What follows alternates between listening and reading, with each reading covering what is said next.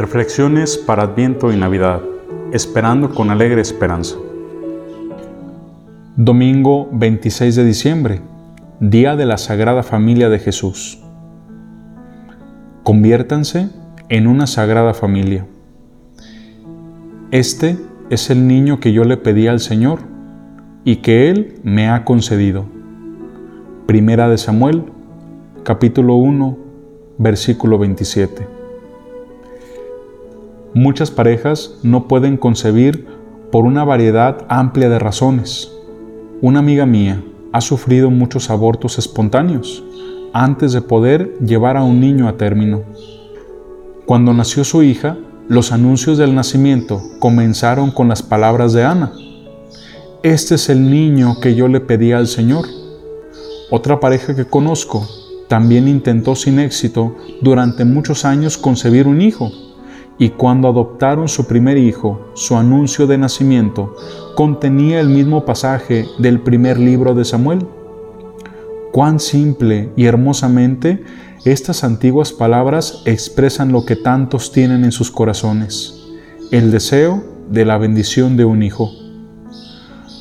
Lo que me llama la atención es que rezar por nuestros hijos es una parte fundamental de lo que significa ser adulto. Ana rezó para concebir a su hijo y estoy seguro de que también rezó por su hijo Samuel, para que creciera hasta la madurez en los caminos de Dios. Madres y padres, padrastros, tías y tíos, abuelos y amigos comparten con Dios sus preocupaciones sobre la crianza de los niños y sus esperanzas y sueños para que sus hijos encuentren un propósito. De la manera más fundamental, simplemente presentamos a nuestros hijos a Dios, sabiendo que Dios los ama con abandono.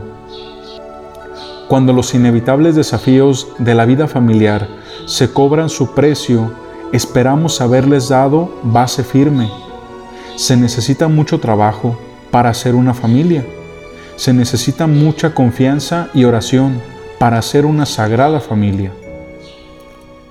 En esta fiesta de la Sagrada Familia, considera que la santidad no se trata de la perfección. Si ese fuera el caso, ninguna familia podría ser sagrada.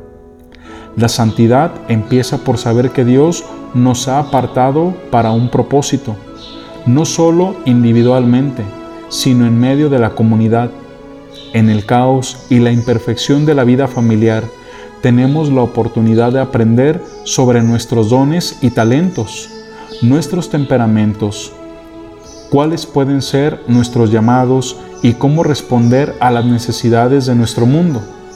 Tenemos la oportunidad de rezar no solo por nosotros, sino también por los demás, fundando nuestras vidas en la presencia de Dios. Con esta última reflexión terminamos también este tiempo de meditación, sabiendo muy bien que Dios nuestro Señor nos mira a cada uno de nosotros, que sobre todo mira de manera especial a nuestras familias.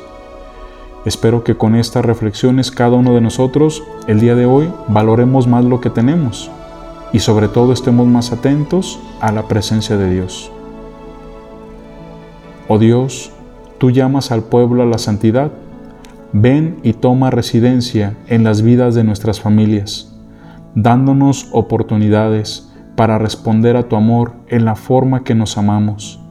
Multiplica tu bondad en nuestras vidas, para que, donde haya división, podamos ser instrumentos de tu sanación.